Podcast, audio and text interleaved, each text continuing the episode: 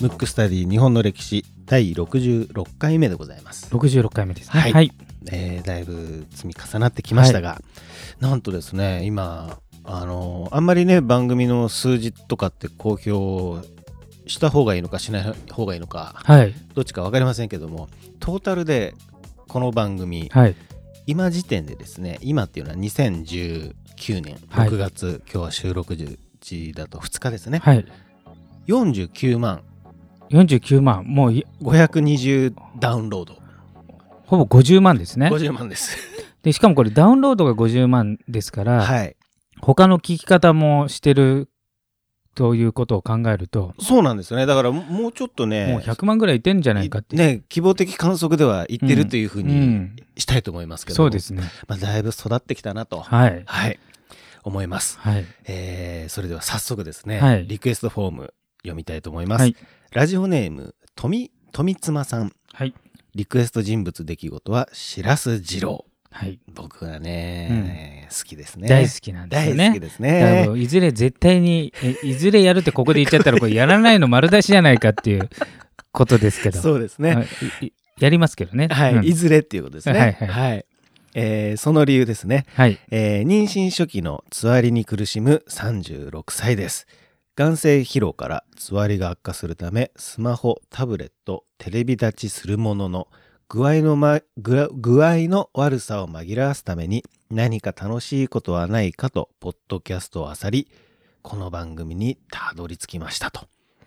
なるほどありがたいはい。楽しい上に癒しになり、さらに勉強にもなる素晴らしい番組に出会えて本当に幸運でした。これね、やらせじゃないですよ。これやら文豪がこれ誰かに頼んだっていうことはないですか違うんですよ。違うんですよはいはいあのちゃんとね、えー、富妻さんからのメッセージですね。はい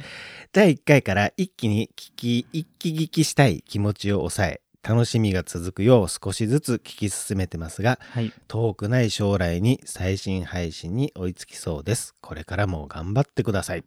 リクエストはいつか気が向いた時によろしくお願いします。白洲二郎に限らず、GHQ 占領期のあたりの話をいつか聞いてみたいですと。なるほどはい。その辺はねあのリクエストも多いところでもありそうですね。前回、前々回、吉田茂そうですねでもありましたよね。ううんうんんでいあの学校でも大体その辺はあんまり習わないか習ってもそう駆け足で行っちゃう行のっちゃうんでですね。皆さんちょっと知りたいけどわからないということなので、うんそこはきっちりどっかでやりましやょりう。やりたいと思うんはですいけ。ど、僕もね、好きですからはねい。はい。ということで、で今回今回のテーマは。富妻さんって、はい。えーとまあ、あのお子様ね今はい妊娠中ってことなんで、うん。妻ということで、はい。日本の歴史のはい。揚げまんの人といえばと思いまして、はい。豊臣秀吉のうん。妻をうやっん、てみようと思うんですけど非、常にこじつけですね、これね。はい。 こじつけなんですこけじどつけ、ですね。はい。秀吉の正妻、妻は誰かわかる文豪。誰ですかね。えっとね、ねね。ねねさん。ねねとか、うんまあ、おねとかね、はいい、ろんな言い方されてますけど、まあうん、通称、ねねって言われることが多いんですけど、はい。またはあの北の真所はい。と呼ばれてます。うん。聞いたことありますはね。いうん。で、えー、とこの番組で何回かやったと思うんですけど、まあ、何回やったというかちょろちょろ出しはしてるんですけど、はい。日本の歴史史上、うん最も身分の低いとこから頂点に行った人物は豊臣秀吉とそいううですねことで。はい。まあ、もう一人伊藤博文もかなり近いところまで行ってますけど、うんうまあえーあれは明治時代の政治家なんで、うんあの最高権力者ということまで行くとやっぱり秀吉かなと、うん。でそれを支えたのが北の真所ねねなんで、はい。だからこれ日本史上最大の揚げまんじゃないかといううんうんね、うんうんで、まあ、ちょっと初期のエスエピソードから喋っていきたいんですうけん。ど、はい。お願いします。まず秀吉っておそらく農民の出と言われてるんですけど、うんそもそうもん。出生がわからないぐらいうん。非常に身分が低いんですよ。うん。そこスタートうで、んだから戦国時代とかよ世の中乱れてないと上がってこれなかったうん。人なんですけどねその時代にでえっ、と実は戦争前ぐらいえっ、とちょっと話が行ったり来たりしますけど、はい。昭和の初期でさえ意外とお見合い結婚というか、ね、最初から結婚が決まってるよはういはいなはい携帯が多い中、うん戦国時代で珍しく恋愛結婚してるんで、えー、あ秀吉と吉秀吉とネネネネはですかだから非常に結びつきが強いっていうか、あー珍しいうんうんでなんと,、えー、とネネの親が、はい秀吉が身分が低すぎて、うん結婚に反対したとうーんいうぐらいのとこ出身なんですね。うんうんうんでネネも別に高いわけじゃないんですけど、はい、それぐらい差があってその反対を押し切って結婚するわけですよ。おーなんか親の反対を押し切って今だってあれあ当たり前ですけそうど、ですね当時は家っていう意識が強い要するに個人の幸せっていうよりも家おいお家のためにみたいなそうすね時代でありながら結構戦略的だったりしますもんねでそれでまあ運命的なのか出会って、結婚してでその後秀吉がねもうサクセスストーリー始まるんですけど、はい、なので非常にね2人はめちゃめちゃ、まあ、愛し合ってるっていうか非常に仲がいい感じだなんですけど、当時ってまあ当たり前ですけど家を守るのがやっぱり大事なので、はいえー今と違ってねあの一人じゃないんですね。とうんうん特に権力を持つと、うん制裁のほかにまあ寝かけって寝やつかですけとか側室とか言われる人がいて当たり前なんですけど、はい、でさらに秀吉って多分ね日本史史上に残るぐらいの強烈な女好きなんで、うん めちゃくちゃ女大好き。うんうんで、えー、と戦国時代って、うんうんえー前どこかの回でやりましたけど、はいほとんど両党なんですよね。うん男性女性男性女性両方いく両方いけるってことどでっすねちかというと男性の方がに行ってるんじゃないかっていうね。うんうんだから信長とか、うん死の間際に一緒にいたとされてるのは、あの自分のね気に入った男の子、うんうん男の子で男の人、はいうんとかあとは武田信玄がねはい部下の男の部下に渡したラブレターが残ってるとかおーそんな時代、うんうん一切男は目もくれずなるほどもう女女女で言ったのが秀吉ですなるほ ど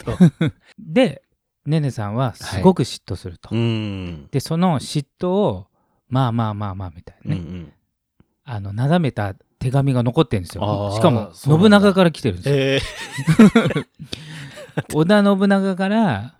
あの、まあ、織田信長は口が悪いですからね。はあの、秀吉のことを通称は猿って呼びますけど、うんその時はハリネズミ、ハゲネズミかーうな。んあの、ハゲネズミの野郎、うんうん恩を忘れやがってみたいなね。あ、その、ネネがいたから、あいつは出世したと。うんちゃんとあの、信長はなだめてるわけですうんうよ。んちゃんと、だから意外と信長って、うんなんかちょっとこう、怖いイメージありますけど、うん部下の奥さんをなだめて、うん多分意図的には秀吉が働きやすい環境にもしてんじゃないかなっていうねあーそういうまあ繊細な心も持ってるんですしっけかどり考えてた考えてねことですねううんんであのーそういうねあの 仲睦まじくどんどん行くんですけど、はいはい秀吉が出世すればするほど、うんそれはもう女の人も群がるし、うんう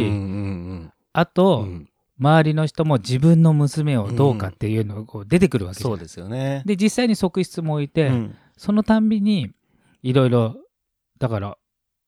ねねさんはずっと好きなんで、うんうんまあいろんな問題は起きるんですだから人間っぽいというかね、うん現代っぽいっていうか、はでもちゃんときっちり秀吉のサポートをして、うんさらにその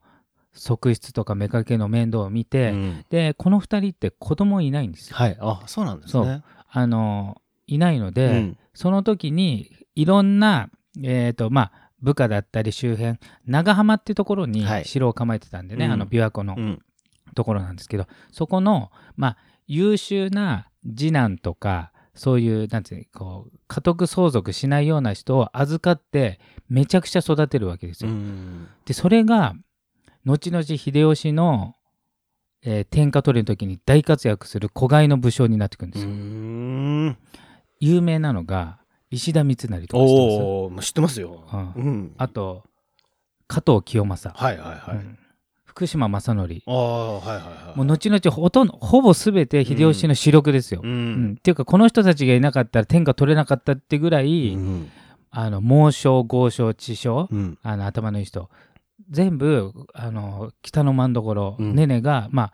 育てたというかもちろん秀吉もですけど、はいもう面倒を見て、うんまあ、我が子で我が子がいないんで、ものすごい面倒を見て、うんさらにみんな慕ってるんですうよ、んすごく人格者で、うん だから例えばどうですかこれが現代に直すと、うんな現代に直す必要があるのか分かりませんけどまあうんイメージしやすいイメージしやすいようにね。例えば売れないバンドマンがそれねそのままうん売れました と、はい。そしたら絶対に、うんまあ、その時付き合ってた人が、うん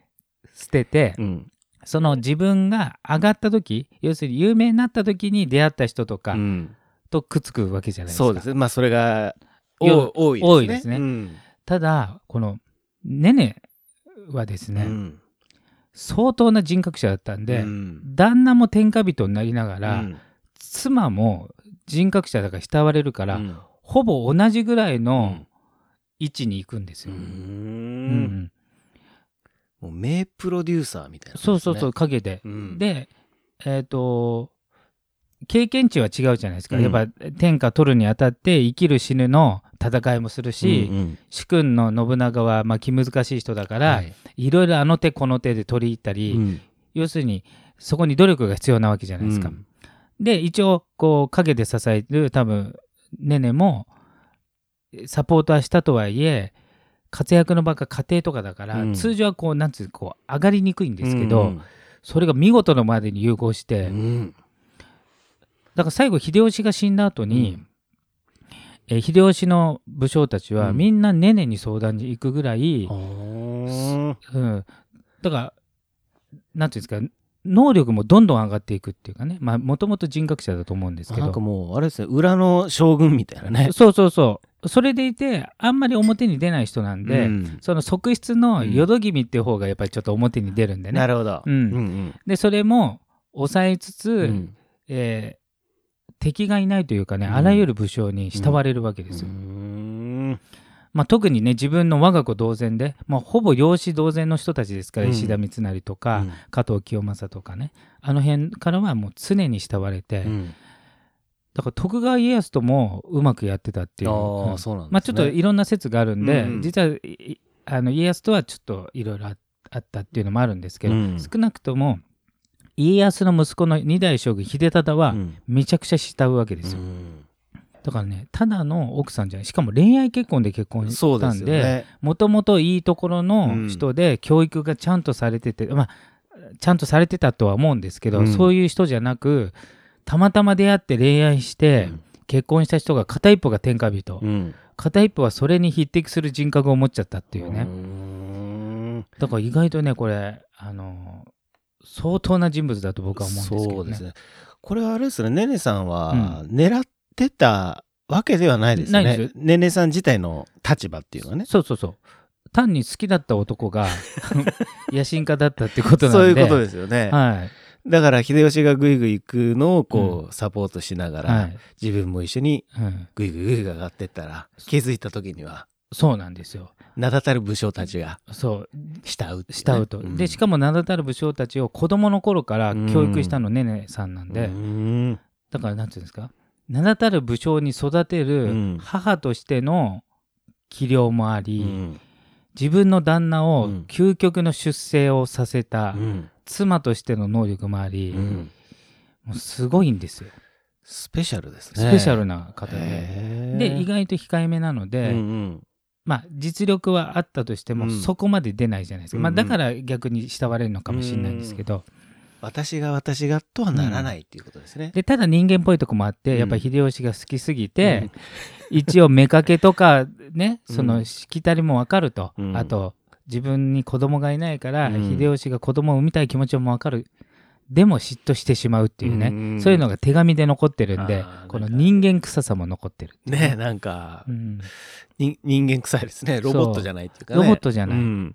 で最後やっぱりあのい秀吉が先に亡くなって、うん豊臣家のためにあの動くんですけど、はいまあ、歴史はねもう皆さん知ってるように、うんはい徳川の方に移って最後やっぱり関ヶ原の時も、うん関ヶ原の時ってあのねねが育てた人たちが対立しちゃったんですうよ。ん石田三成方西軍と福島正則、えー加藤清正は東軍要するに家康側についたわけですよ。んうんなんで自分の子供同然の人がもう、まあ、分裂して戦っちゃってね、うんで石田三成が死んじゃうことがあるんですけど、まあ、その後もねあのその人たちをまとめながらでも結局最後大阪な夏の陣冬の陣で、うんあ冬の陣夏の陣でうん亡くなって、うんまあ、その後もちょっと生きるんですけど、うん最後は豊臣家が滅びるってとこまで見ちゃうんですけど、ううんんなんかもう豊臣と共に生きたっていうそうそうそう感じですねでも本当うに敵が本当にいなくて、うんえー先ほど言った徳川の二代将軍の秀忠は終生慕ってるんですよ、やっぱちっちゃい頃お世話になってるんで、うん、なるほどなかなかいい方ですねそうなんですよだからちょっとね、えー、と気になる方はたまにドラマとかでね出出ててききまたりすよね僕もね、うんあの確か真田丸だったかな、うんそれで出てきてたのを見てたような、うん気がするようなしないような、うんなんかそんな記憶がね、なるほど、うだかん、ふわっとありましたけど、ら僕が思う日本史上最もうんあげまんな女性はい、ということで、はい、今回は今回は、うんえっ、と北の真所ねねさんをですね取り上げてみましたはい、はい